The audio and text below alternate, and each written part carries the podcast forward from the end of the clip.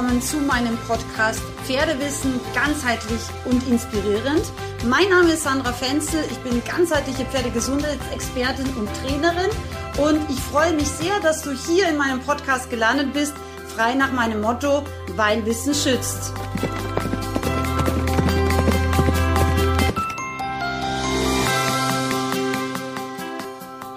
Willkommen zu Teil 2 von der Fragensession mit der Alex, meiner ehemaligen Stallkollegin, zu vielen wichtigen Themen rund ums Thema Pferdegesundheit, Pferdetherapie, aber auch Hufewissen. Wenn du dir Teil 1 noch nicht angehört hast, von Sonntag, den 11.07., dann mach das bitte unbedingt vorher, damit du dann eben auch wirklich sozusagen die Anknüpfung in diesen zweiten Teil unserer Fragenbeantwortungssession hast. Jetzt wünsche ich dir aber ganz, ganz viel Spaß mit diesem Teil 2 und freue mich sehr über dein Feedback. Jetzt wollte ich dich noch was zum Thema Ausrüstung fragen. Mhm. Das kam nämlich auch oft. Mhm. In deinem Online-Shop kann man ja alle möglichen Formen von Ceretas und so bestellen. Du bist ja auch, glaube ich, ein großer Kappzaum-Fan. Ja. Allgemein gibt's ja immer das Vorurteil oder so die Meinung, dass die Sereta relativ scharf ist. Mhm. Wieso benutzt du die so gern? Also generell, ähm, was die Serete so ein bisschen, oder was ist eigentlich eine Serete? Eine Serete ist eigentlich ein Kapzom mit normalerweise einem Stahl-Nasenteil. Das heißt, wir haben ein festes Metall im Nasenrückenbereich äh, eingearbeitet. Und was die Serete eigentlich so in Verruf bringt, ist die tatsächlich ursprüngliche Form, die wir vor allem in Spanien auch immer noch finden. Das mhm. heißt, wir haben nicht einen geraden Stahlteil, sondern wir haben einen gezackten Metall Teil, mhm. der dann sehr gerne noch nicht mit Leder ummantelt ist. Mhm. Das heißt, wir haben Metallzacken auf der Nase eines Pferdes und ich meine, ich, das ist jetzt auch nicht irgendwie, wie soll ich sagen, mh, mm, das soll jetzt auch nicht irgendwie rassistisch klingen, aber wir haben leider in Spanien manchmal auch eine relativ brachiale Art, mit Hengsten umzugehen. Das sind die ja immer Hengste eigentlich. Die kastrieren ja die wenigsten männlichen Pferde und ein Hengst ist ein Hengst, ja, der ist auch hormongesteuert. Ähm, und dementsprechend wird da auch mal ordentlich reingerupft in diese Sereta. Und wenn wir uns jetzt vorstellen, das blanke Metall mit Zacken auf der Nase des Pferdes mhm. ist leider auch der Grund, warum viele Pferde dann auch wirklich diese zernarbten Nasen haben, ja, was mega unschön ist. Mhm. Ich persönlich verwende aus meinem eigenen Online-Shop. Bisschen Seit, Werbung. Genau, ein bisschen Werbung. Hier ist die Werbeeinschaltung. nee, aber das kann jeder halten, wie er möchte. Ich sage euch nur, warum ich das verwende, was ich verwende. Ich habe sehr früh angefangen mit Kappzaum zu arbeiten. Da gab es in Deutschland noch gar keine Kappzäume. Ich komme ja viel rum oder ich bin früher viel rumgekommen. Habe meinen ersten Kappzaum vor über 20 Jahren aus Frankreich importiert. Genau, das war damals so ein mehr so wie ein Halfter, aber hatte dann so, ja. so Metallscharniere oben drauf. Und ich fand das total cool, weil bis dahin habe ich auf Trense launchiert. Ja? Mhm. Und das war mir immer ein bisschen komisch, aber ich hatte keine so gute Lösung, weil Halfter hat auch nicht so gut funktioniert. Und dann habe ich eben in Frankreich Kappzäume kennengelernt, mhm. ja. Und habe festgestellt, wenn man das auf der Nase macht, ist es eigentlich cooler, weil man zerstört nicht gleich das Jungpferdemaul, ja. Und habe von dem Moment an gefunden, okay, ab jetzt launchiere ich so und habe aber dann das sehr schwammig empfunden und dann ist es auch so ein bisschen verrutscht und es war nicht so cool. Gibt es ja immer noch die Halfter. Gibt es immer, immer noch, wieder, ja, ja, gibt es immer noch, witzigerweise nämlich. Und dann habe ich eben ein bisschen rumgesucht und dann, ich glaube, das hat bestimmt drei Jahre oder so gedauert und irgendwann kam ich dann auf so eine eben Leder-Sereta, mhm. die aber einen, einen geraden Stahlkörper hat und Leder ummantelt ist. Das heißt, wir haben kein Metall auf der Pferdenase und damit auch keine Gefahr, dass wir wirklich jetzt eine offene Wunde oder sowas. Und teilweise ja dann auch nochmal mit Lammfell. Man kann es auch mit Lammfell abholzen, aber das ist tatsächlich, das sage ich auch und da bin ich ehrlich, das ist eher für den Menschen als fürs Pferd. das ist für das Menschengefühl, ist das manchmal wichtig. Und das ist auch was, ich sage immer, jeder Mensch muss sich mit seiner Ausrüstung wohlfühlen. Absolut. Und deswegen, für manche Leute ist eine Sereta nichts, weil sie immer das Gefühl haben, nee, ich weiß nicht, nicht, dass ich was kaputt mache. Aber was ich sagen kann, ist, die Sereta hat einen riesen Vorteil, ich kann extrem präzise einwirken. Ja? Und das ist auch der Grund, warum ich es verwende, weil ich will immer lieber präzise präzise einwirken können, wie so halb schwammig. Das ist überhaupt nicht mein Thema. Mein Stil ist immer, ich versuche Präzision zu fördern. Ich versuche wirklich das ganz genau zu machen. Und deswegen wären dann auch mit der Zeit die Pferde sehr genau. Ja, das ist manchmal dann auch nicht so einfach zu bedienen. das ist dann das andere Thema. Aber die Sereta gibt mir auf jeden Fall die Möglichkeit, wirklich ganz exakt einzuwirken. Und ich kann zum Beispiel, was eine wichtige Sache ist, ich kann aufwärtsarene ich das machen. Das heißt, ich schiebe so ein bisschen im Nasenteil in Richtung Genick. Dadurch automatisch verlagert sich das Gewicht nach hinten und die Hanken werden, also die großen Gelenke der Hinterhand werden geschmeidiger. Ja, man kann natürlich auch andere Kappzäume verwenden, aber Fakt ist, alles andere ist schwammiger. Mhm, und es, das ist so. Und es ist ungenauer. Wenn man sich wohler damit fühlt, ist das okay. Ja. Ähm, ich glaube auch, dass vielleicht die Angst da teilweise auch herkommt, dass der Mensch das Gefühl hat, ich selber kann nicht so präzise arbeiten und wenn ich da noch nicht gut genug bin oder nicht geschult genug bin, dass ich da irgendeinen Schaden anrichten kann. Das stimmt. Das ist die häufige äh, Angst. Aber tatsächlich ist es so, wenn ich jetzt wirklich deutlich auf das Sereta einwirken will, sage ich jetzt mal. Zum Beispiel, ich habe einen Hengst, ja, hatte ich ja früher auch Kaltbluthengste an der Hand, ja, er sieht die Stute und der Moment ist jetzt entscheidend, ja? ja. Macht er einfach, was er will, das kann unschön enden, ja, oder kann ich kurz sagen, ey, hallo, ich bin auch noch hier am anderen Strickende, hör mal kurz zu. Dann mache ich einen Impuls, den mache ich also mit einer Hand, die einfach zum Beispiel nach unten fährt. Das heißt, ich mache einen kleinen Zupfer. Mhm. Das ist aber ganz wichtig, das ist nichts, was mir versehentlich passiert. Das heißt, wenn ich Druck machen will auf einer Sereta, ist es bewusstseinsgesteuert. Ja. Wenn ich kleine Fehler an der Sereta mache, ehrlich, ist es völlig egal. Mhm. Das Pferd wird niemals. Glaub, das ist gut zu wissen. Ja, und das Pferd wird niemals einen Schaden dadurch haben. Ja, das ist also da, da kann man sich total entspannen. Ja. Ähm, wie gesagt, auf eine Sereta deutlich einzuwirken, braucht wirklich eine Bewusstseinsentscheidung, braucht auch eine schnelle Handbewegung, braucht vielleicht auch ein bisschen Kraft, ja, wenn ich das mal machen will, ja. Und ähm, da bin ich tatsächlich, und da bin ich auch straight, ich sage immer, ähm, Menschenleben ist wichtig, ja, also wer jemals einen Hengst an der Hand hatte und den Moment gesehen hat, okay, jetzt muss ich entscheiden, steigt er, versucht es sich loszureißen, was ja auch gefährlich ist, ja, ähm, dann muss man einfach manchmal schnell entscheiden. Und mit einer Sereta habe ich die Möglichkeit zu sagen, okay, du, hör mal zu, ich gebe hier den Ton an, wir gehen jetzt nicht zur Stute, wir laufen jetzt hier links weiter, ja. Mhm. Mit jedem anderen Kappzaum, wenn du einen Hengst an der Hand hast, muss man ganz ehrlich sagen, bist du verloren, Keine ja. Keine Chance, ja. keine Chance. Und da muss man einfach überlegen, ich meine, nicht jeder hat einen Hengst zu Hause, aber auch bei anderen Pferden, manchmal ist es ganz gut, konkret zu sagen, hallo, ich bin auch noch da. Manchmal braucht es gar nie im Leben des Pferdes, kann auch sein. Aber wie gesagt, eine, eine, Ausrüstungsentscheidung, es müssen sich immer beide wohlfühlen, aber eine Sereta, du wirst keinen Schaden damit anrichten, ähm, du wirst auch nie so einwirken, dass es dem Pferd unangenehm ist, außer du machst eine bewusste, wirklich eine bewusste Bewegung mit deinem Arm und das passiert einfach nicht aus Versehen. Das stimmt, das stimmt. Würdest du sagen, es gibt ein körperliches Problem bei Pferden, das du am häufigsten siehst? Ähm, körperliches Problem, mm, also was mir in der Therapie sehr wichtig ist, und das ist, glaube ich, auch was, was viele Leute nicht wissen, was mir sehr wichtig ist, ist ein funktionierender Schädel. Mhm. Ähm, der, der Kopf ist sozusagen der Beginn des Stoffwechsels, ja, weil die Schädelplatten im Gegensatz dazu, was man denkt, man denkt, das ist einfach so ein Teil. Mhm. Es sind aber viele einzelne Schädelplatten und die bewegen sich ein Leben lang. Das ist beim Menschen genauso wie beim Pferd. Das kann man auch messen. Ja. Und diese Bewegung der Schädelplatten acht bis zwölf Mal in der Minute mhm. macht eben ganz viele Stoffwechselprozesse oder ganz viele Stoffwechselprozesse hängen da dran und auch das gesamte zentrale Nervensystem hängt da dran. Mhm.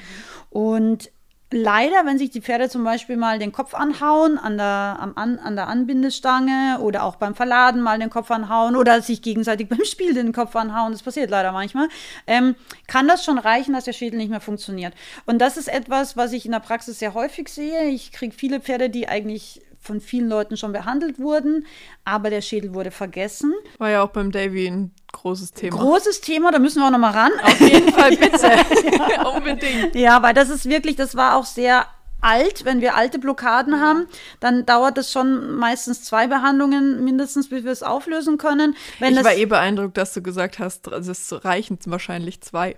Ja, ich habe normalerweise, also äh, mein Schnitt früher, wie ich eigentlich nur Pferde behandle, war 1,3 Behandlungen, ja. Also das heißt, ich bin zu den meisten einmal gekommen, dann mhm. war es okay. Und zu manchen kam ich eben zweimal und dann gab es wirklich die, die ganz, ganz schlimm beieinander waren. Da kam ich dann drei bis fünfmal, aber das war echt die Mega-Ausnahme und das war wirklich, also Pferde, die kann man sich jetzt gar nicht so vorstellen, wie die teilweise ausgeschaut haben, aber das ist tatsächlich eben auch der Schädel ist oft eine Ursache für viele andere Dinge, für eine Schiefigkeit, für wiederkehrende Blockaden, zum Beispiel ganz häufig eben auch Iliosakral-Gelenksbereich. Das ist eben auch so ein ganz klassischer Bereich, wo die Pferde einfach anfällig sind. Ja. Ähm, erster, zweiter Halswirbelblockaden, aber das kann eben häufig auch aus dem Schädel schon die Ursache haben.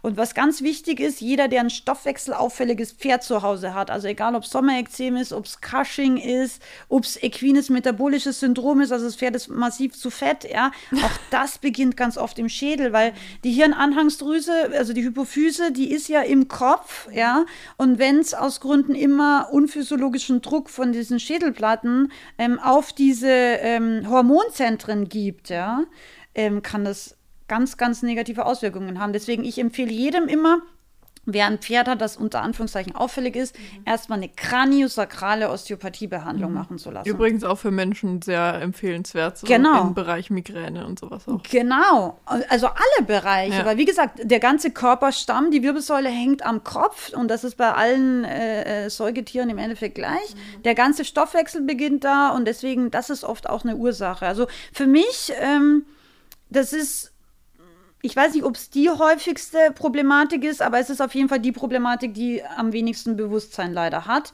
und was aber ganz schwerwiegende Folgen haben kann, wenn man es eben nicht behandelt. Weil es gibt Pferde, die sind schon am 10. Osteo vom 10. Osteopathen behandelt worden. Die Leute geben sich mega Mühe, aber es gibt irgendwelche Sachen, die einfach nicht aufzuräumen sind. Ja? Ich glaube auch teilweise ist es schwierig, jemand Guten auch zu finden und vor allem jemand auch, der das dann macht und der da das Wissen hat, könnte ich mir vorstellen.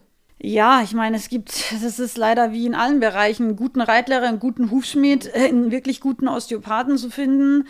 Da hat man schon mal leider ein bisschen einen guten Sattel zu finden. da hat man leider oft ein bisschen Lehrgeld gelassen. Aber das Bewusstsein ist trotzdem wichtig, dass man sagt, okay, mein Pferd hat immer noch dieses oder jenes oder die Schiefe wird gar nicht besser. Deswegen finde ich, ist es auch so wichtig, sich selber zu schulen, dass man einfach beurteilen kann, wer ist gut und wer ist nicht gut. Absolut, absolut. Und immer auch sein Pferd zu fragen. Ja, ja das ja. ist auch ganz, ganz ja, wichtig. Genau, absolut. Mhm. Kommen wir mal noch so zum Thema Haltung mhm. und Pflege, Futter. Mhm. Jetzt ist ja gerade sehr kalt und Winter, Thema Eindecken. Man sieht die meisten Pferde eigentlich mit Decken, auch in unserer Umgebung. Wie stehst du dazu? Lieber Fell unterstützen, lieber Decke? Also generell, äh, auch da ist es, da hast du auch mal einen Beitrag dazu, glaube ich, gemacht zum Thema, wo kommt mein Pferd eigentlich her? Das ist immer die erste Frage, die ich mir stellen muss. Ja, gut, jetzt habe ich einen Isländer hier rumstehen und einen Iberer. Ja, beides Pferde, die nicht für Deutschland gemacht sind, leider. Meiner Isländerstute ist leider häufig zu warm. Genau, dem Davy geht es genauso. Das vergisst man nämlich. Der ist zwar dann gut gerüstet für den Winter, aber meistens sogar auch mit dem ist zu warm. Sogar im Winter jetzt diese wahnsinnigen Minustemperaturen gehen. Das ist gut mhm. für ihn. Aber im Sommer und im Frühling ist ihm viel zu warm. Also ich hatte das zum Beispiel noch nie, aber ich habe die Frage tatsächlich letztens gestellt gekriegt, dass viele Isländer oder Robustrassen sich momentan unter der Mähne kratzen.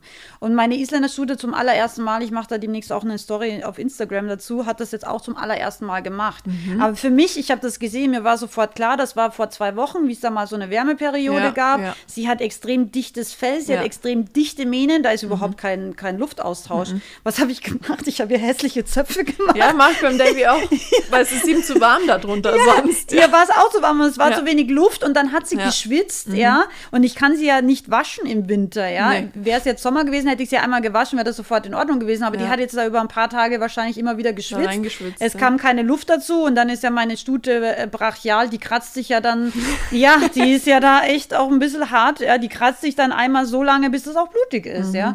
Und ich habe dann Zöpfe gemacht, ich habe einmal Salzspray drauf gemacht und das war auch sofort erledigt, ja.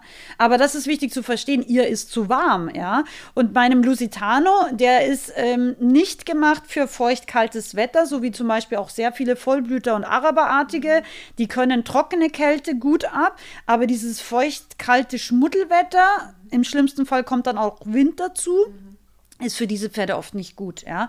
Und äh, meine Lusitano zum Beispiel habe ich sukzessive sozusagen aufgebaut. Der hatte zwar noch nie eine Decke, ich habe den in Österreich ein oder zweimal eingedeckt, als wir im Juni Schnee hatten. ja, das war ihm dann auch ein bisschen kühl, ja, aber er hat es geschafft. Aber das, man kann von innen heraus ein Pferd extrem gut stärken. Also ich muss immer ein bisschen lächeln, weil wenn ich bei uns im Aktivstall rumlaufe, was da alles mit Decke rumläuft, dann schaue ich meinen Ibera an, der ist, äh, fühlt sich pudelwohl komplett ohne Decke, ja. Ja, vor allem teilweise auch bei Plusgraden mit Decke, also nicht nur, wenn es richtig kalt ist. Nee, und wichtig ist eben zu verstehen, wo kommt mein Pferd her. Wenn ich jetzt einen Araber habe, ich habe viele Araber, die vertragen feuchte Kälte nicht dann empfehle ich, diese Pferde einzudecken, mhm. weil die mhm. können sogar, also nicht nur Blockaden und Verspannungen dadurch machen, sondern sie können Koliken. Habe ich alles schon gesehen in meiner Praxis, ja, wie ich rumgefahren bin. Es gibt Pferde, die Koliken aufgrund von, ihnen ist es so unwohl in ihrem Körper, ja, dass sie sich so zusammenziehen, dass dann auch wirklich die inneren Organe leiden. Das heißt, diese Pferde würde ich wahrscheinlich schon tageweise eindecken. Pferde, die jetzt zum Beispiel von Spanien frisch importiert sind, ist es keine Frage, weil die werden jetzt nicht sofort das Fell haben, mit dem sie in Deutschland zurechtkommen, ja, wenn der Fellwechsel rum ist. Ähm, ansonsten ähm, gibt es alte Pferde, ja, oder sehr alte Pferde, wo ich allerdings gar kein Problem habe. Ja, für mich ist das auch immer ein Zeichen, wenn ich jetzt ein normales Pferd habe, ähm, wenn es keine atypische Rasse wie Araber oder so ist, ja, dann sollten normalerweise die Pferde bei den Temperaturen, die wir hier so haben, eigentlich damit zurechtkommen. Selbst wenn sie älter werden. Das Problem ist, wenn die Pferde älter werden, kühlen sie viel schneller aus, weil der Stoffwechsel runterfährt, ja.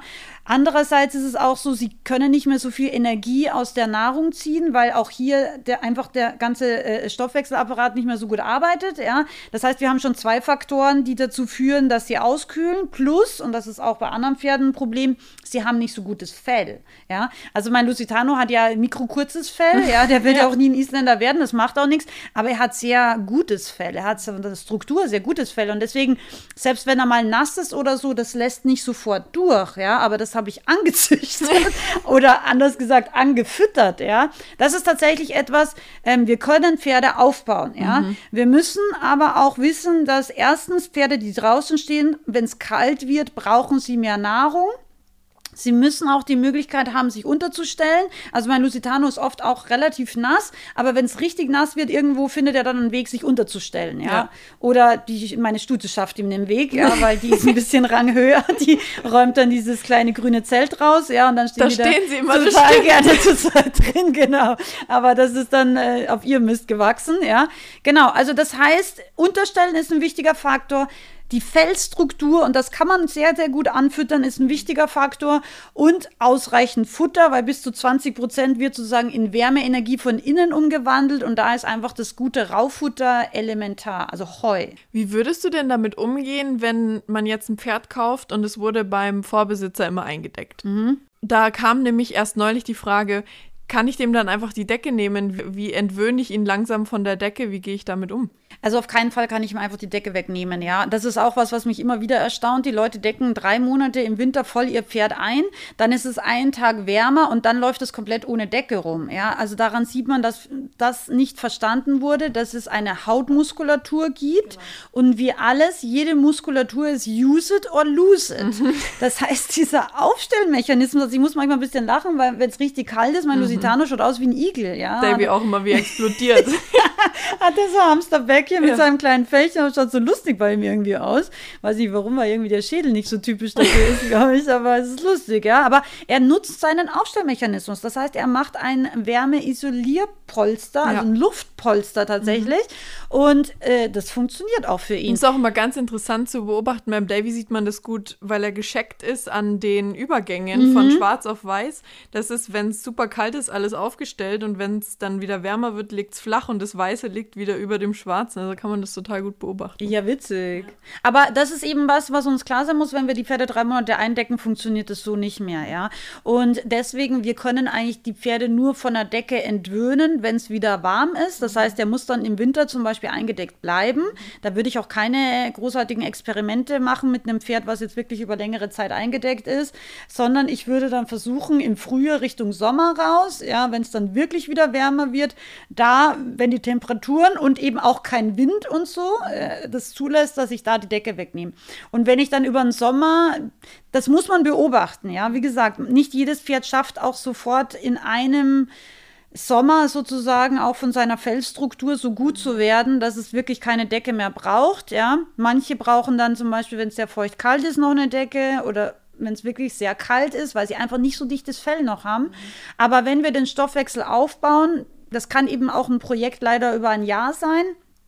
Dann wird ein Pferd, äh, wenn das jetzt von normaler Gesundheit gesegnet ist, ja, und wie gesagt, es jetzt nicht im Dauerregen stehen muss, ja, ähm, dann wird normalerweise die Decke überflüssig. Wie gesagt, es gibt immer Ausnahmen und es gibt auch tageweise sinnvolle Eindeckgeschichten, äh, wie beim Araber, wenn es sehr, sehr feuchtkalt ist, das vertragen die einfach schlecht, mhm.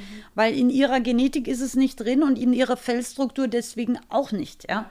Aber sonst kriegt man das normalerweise bei jedem Pferd meiner Meinung nach hin und wie gesagt, auch meine ganz alten über 30 30-Jährigen sind super fit ohne Decke, also brauchen das nicht. Jetzt hast du ja schon ein paar Dinge angesprochen, die im Stall vor allem im Winter wichtig sind. Worauf würdest du denn achten, jetzt wenn du einen neuen Stall suchen müsstest? Worauf würdest du achten, was, was dir wichtig ist? Ähm, also das Erste, was ich machen würde, und das mache ich tatsächlich auch so, ich setze mir meine neue schwarze Sturmmaske auf. und dann beobachte ich diesen Stall erstmal. Ja, genau. das würde ich immer empfehlen. Mhm. Ohne Stallbesitzer einfach ja. mal hinfahren zu möglichst unterschiedlichen Zeiten. Was ist, was geht da so ab? Ja. ja. Und das kann man auch von der Ferne, wenn man ein bisschen ein Gefühl hat, hat man sofort ein Gefühl für die Stimmung. Ist es eine aggressive Stimmung? Sind die Pferde hungrig? Sind sie vielleicht abends hungrig, weil das Futter zu spät kommt und so weiter? Das ist natürlich ein bisschen Aufwand, aber meine Pferde sind mir das auf jeden Fall wert. Das heißt, ich beobachte als erstes. Ja, ich finde auch, wenn man sich dann für einen Offenstall entscheidet, Herde beobachten, super wichtig. Total. Habe ich auch gemacht, ja. Mega wichtig, ja, weil man kriegt, klar, es gibt immer mal einen Wechsel oder es kommt ein neues Pferd, aber es gibt schon eine Grundstimmung normalerweise in so einer Herde und die ist natürlich auch sehr, sehr stark vom Stallbesitzer ja. abhängig und auch von Fütterungszeiten ja, genau. und genau. Mhm. So, das heißt, das wäre das Erste, was ich machen würde. Ich würde mal beobachten, noch bevor ich mit dem Stallbesitzer rede, ja. ehrlich gesagt, so gut man das halt eben aus der Ferne dann oder wie auch immer man das dann macht. Ähm, und dann äh, würde ich mir natürlich anschauen, eben als erstes für mich ein totales 1000% K.O.-Kriterium ist Silage, Heulage. Ja. also wenn jemand sagt, ja, manchmal, wenn wir nicht so viel Heu haben, füttern wir auch mal Heulage, bin ich schon raus. Mhm. Also da auf keinen Fall, nee, auf keinen Fall würde ich das machen, weil ähm, auch da habe ich leider weitreichende Erfahrungen, was es mit den Pferden einfach darmflora-mäßig und das langfristig macht. Das sieht man nicht immer im ersten Jahr, auch nicht immer im zweiten Jahr. Aber das ist eben der Grund, warum dann Pferde mit 10, 12 und so weiter anfangen, vielleicht auch Arthrose zu kriegen, vielleicht auch Ekzem zu kriegen, vielleicht auch Husten immer wieder zu haben, empfindlich zu sein und so weiter.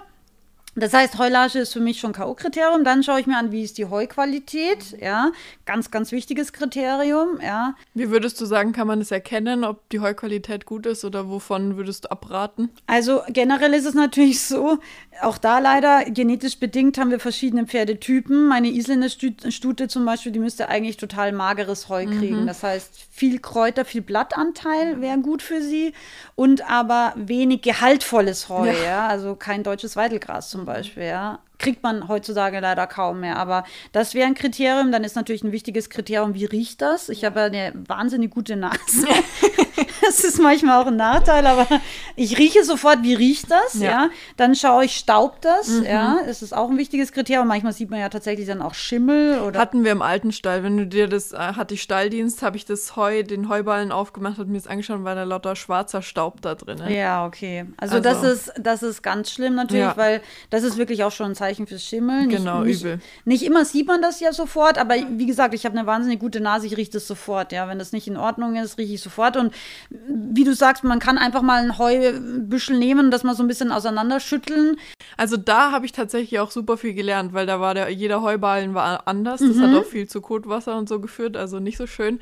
Aber da hast du Riesenunterschiede gemerkt. Im Geruch, im Staub, in der Optik, also.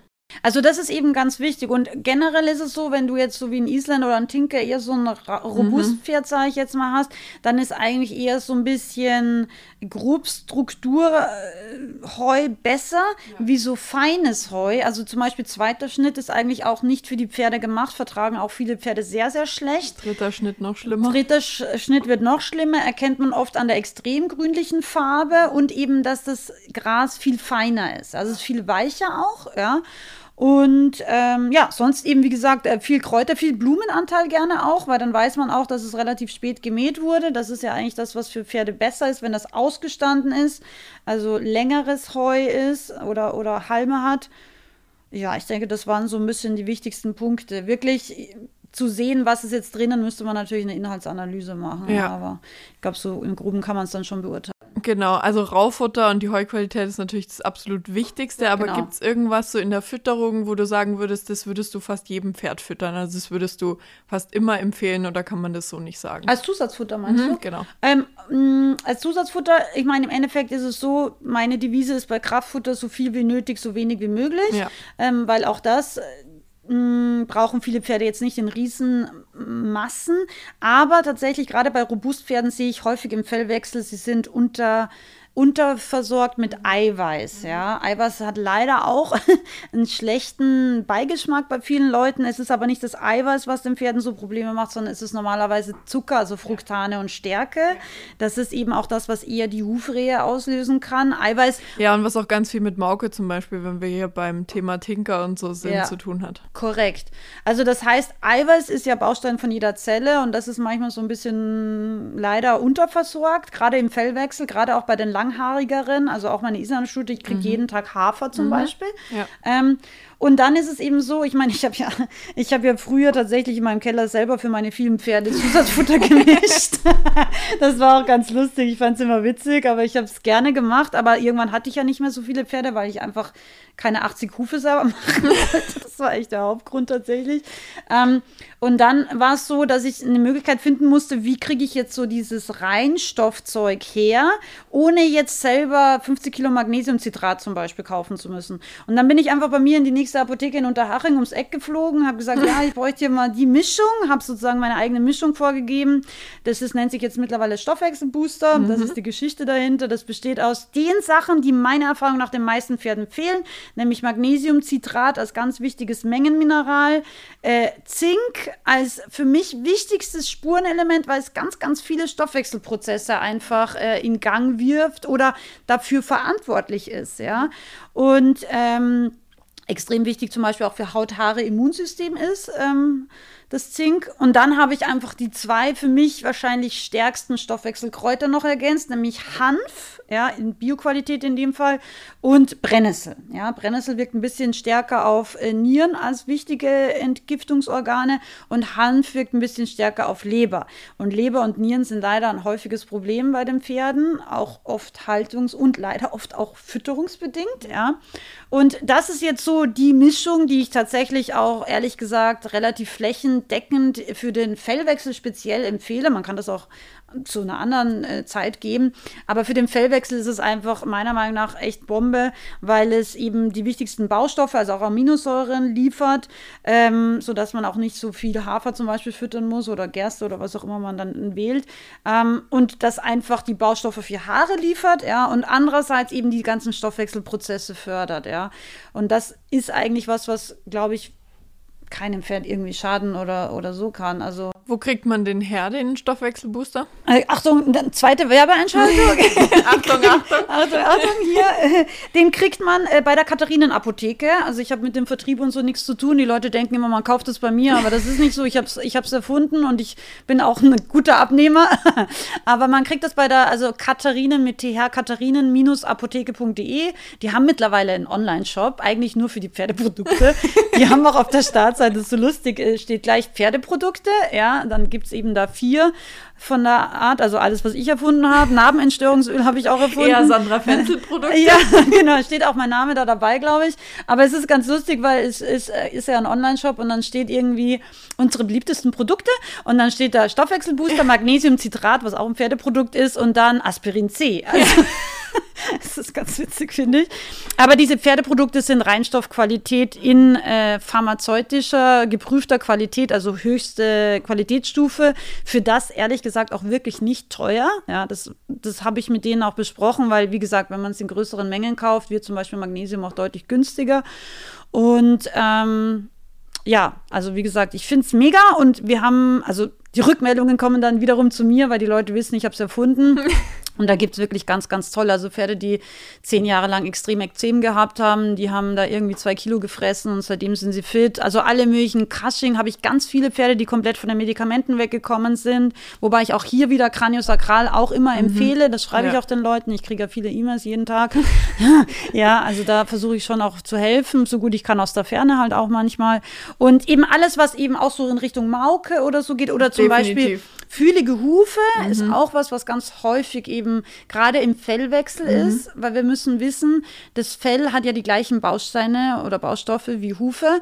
Und wenn wir jetzt ähm, im Fellwechsel nicht aktiv zufüttern, ja, dann werden irgendwo Mangelerscheinungen auftreten. Und das ist zum Beispiel bei Barhufern sehr, sehr häufig auch ähm, mh, fühlige Hufe oder auch Hufabszesse können es ja, auch sein. Ja. Und da ist dann oft halt die Lösung bei fühligen Hufen, dann kommt doch wieder Eisen drauf, genau. es funktioniert leider nicht so. Und dann, anstatt dass man da von innen mal ein bisschen da dran geht. Mhm. Ich meine, du hast, wir haben jetzt äh, viele Bereiche behandelt, du mhm. hast wahnsinnig viele Felder, die du gelernt hast, wo du Wissen hast. Würdest du sagen, es gibt ein Feld oder einen Themenbereich, wo du das Gefühl hast, du kannst am meisten Pferden helfen oder du kannst Pferden am besten helfen? Ähm, also für mich ist es mh, mm, wahrscheinlich leider zwei Felder. Also es ist einmal die natürliche Schiefe. Das ist etwas, was ich äh, durch ganz viele Pferde einfach auch gelernt habe, dass wenn wir die Schiefe nicht verstehen und nicht korrigieren und jedes Pferd gehört meiner Meinung nach korrigiert, wenn wir mit dem arbeiten, ja. Und arbeiten ist auch Bodenarbeit, ja. Also. Es, ist, es bedeutet nicht nur reiten, das ist auch was ganz Wichtiges. Wenn wir ein Pferd schlecht longieren, ja, ähm, wird sich das auf seinen Körper auswirken, ja. Und deswegen die Schiefe ist mir wirklich ein Anliegen. Es gibt ja auch zum Beispiel dieses kostenlose E-Book, also wen das interessiert, das ist, glaube ich, auch, gibt einen guten Überblick, das kostet nichts, ja. Also wenn du das haben willst, das, ähm, ich weiß das gerade gar nicht wo, aber es gibt es irgendwo auf einer, auf einer Landingpage gibt es irgendwo, aber sonst einfach eine E-Mail schreiben das findet man schon. Oder wir machen es genau, wir können es ja in diese, in diese. In die Shownotes. In die Shownotes können wir mit direkt Link, genau. Das, das machen ist, wir. Das machen wir, Link genau. zum E-Book in den genau. Shownotes. Genau, also das ist ein Punkt, das würde ich auf jeden Fall empfehlen. Das wäre ganz, ganz wichtig. Und der zweite Punkt, einfach, weil ich da auch ein ge gebranntes Kind bin, sind einfach die Hufe. Ja. ja. Nur das Problem ist bei den Hufen, du lernst natürlich über Hufe in einem Tag einiges. Mhm. Aber es braucht einfach, also ich mache ja Barhufseminare. Hm, ich mache das ehrlich gesagt nicht so gerne, weil ich hasse diese Metzgerhufe. Ja, die habe ich ja da auch dann immer mit. Das ist überhaupt nicht so meins, weil ich, das ist einfach nicht so meins. Aber dieses Seminar ist tatsächlich ein Grundlagenseminar das eigentlich, also das muss auch nicht bei mir sein, ja, aber wenn es jemanden gibt, den du kennst, der das macht, der auch so ein bisschen interdisziplinär, also mhm. mit Fütterung, wie hängt die Fütterung zusammen, wie hängt die Statik. Der, so, der da so ein Gesamtbild einfach vermitteln kann. Genau, das wäre einfach wichtig, das würde ich jedem empfehlen, weil Hufe ist ganz lustig, bei Pferdebesitzern wird das so ein bisschen ausgeblendet. Das ist, da hat man seinen Profi und der macht es einfach, ja, und das ist wirklich, die meisten Leute wissen tatsächlich am wenigsten über Hufe was eigentlich auch okay wäre, wenn die Profis wirklich zu 100 Prozent äh, ihre Arbeit machen würden. Ja, leider kann man sich nicht immer drauf verlassen. Nee, und es ist leider, ich bin manchmal wirklich schockiert. Die Leute können ja in meinem Bauhofseminar Fotos von ihren eigenen Hufen mitbringen. Mhm. Und da habe ich da echt Leute drin, die bringen mir ein Foto. Und äh, ich hau dieses Foto auf die Beamerleinwand, ja, schau mir diesen Huf an und denke mir, okay, wie viele Monate hat der jetzt keinen Hufpfleger, Hufschmied gesehen? Mhm. Und dann fragst du nach mhm. und dann sagt er, nee, diese, die Hufe wurden irgendwie vor einer Woche bearbeitet. Oh. Und das ist ganz oft so. Und ich habe wirklich regelmäßig in diesen Seminaren Leute, die weinen müssen, mhm. weil sie einfach so mh, mm, auch enttäuscht sind, weil sie eigentlich schon viel Geld ausgeben. Ja, weil sie vielleicht auch das Gefühl haben, sie haben ihren Pferden so ein bisschen versagt, weil sie da nicht genug gewusst haben oder so vielleicht. Ja, und weil sie einfach da auch vertraut haben in ja. einen Profi. Ja. Und dann sage ich, hey, es ist wirklich kurz vor zwölf. Also ich meine, ich bin ja auch, ich bin ja aus Österreich, ich bin ein relativ direkter Mensch. ja, ist so. Ich ja. meine, das ist nicht immer einfach, das weiß ich auch. Ich arbeite auch dran. aber, aber tatsächlich, äh, manchmal bin ich richtig, ehrlich gesagt, sauer, weil mhm. es gibt einfach, wie gesagt, so ein paar Sachen, machen, wenn ich als Hufpfleger oder Hufschmied Hufe bearbeite und sehe, es gibt immer mehr untergeschobene Trachten, die Zehe wird immer länger, die Hufe werden immer asymmetrischer. Es gibt auch so viele, die so viel vom Strahl wegschneiden. Genau, oder der Strahl verkümmert mhm. immer mehr. Das ist übrigens auch ein ganz wichtiger Punkt, den habe ich vorher vergessen. Ein guter, gesunder Huf hat immer auch, wiederum für diesen Huftyp entsprechend, mhm. aber einen guten, satten, dicken, kräftigen ja. Strahl und ja. mit ordentlichem Horn. Mhm. Wenn das so zerfutzeln anfängt, äh, ist nicht nur der Weg zur Strahlvolle schon geebnet, sondern ähm, ja, wir absolut. wissen schon, irgendwas ist nicht gut. Ja, also der das hatte der Davy ganz am Anfang, als ich ihn gekauft hatte, der ganz viel so Strahlmilchtaschen. Mhm. Ja, ja. Also das ist ta tatsächlich auch ein wichtiger Punkt. Ja, also die Qualität des Strahls kann schon auch oft ein bisschen Rückschlüsse auf die Qualität der Hufbearbeitung äh, helfen zu geben. Ja,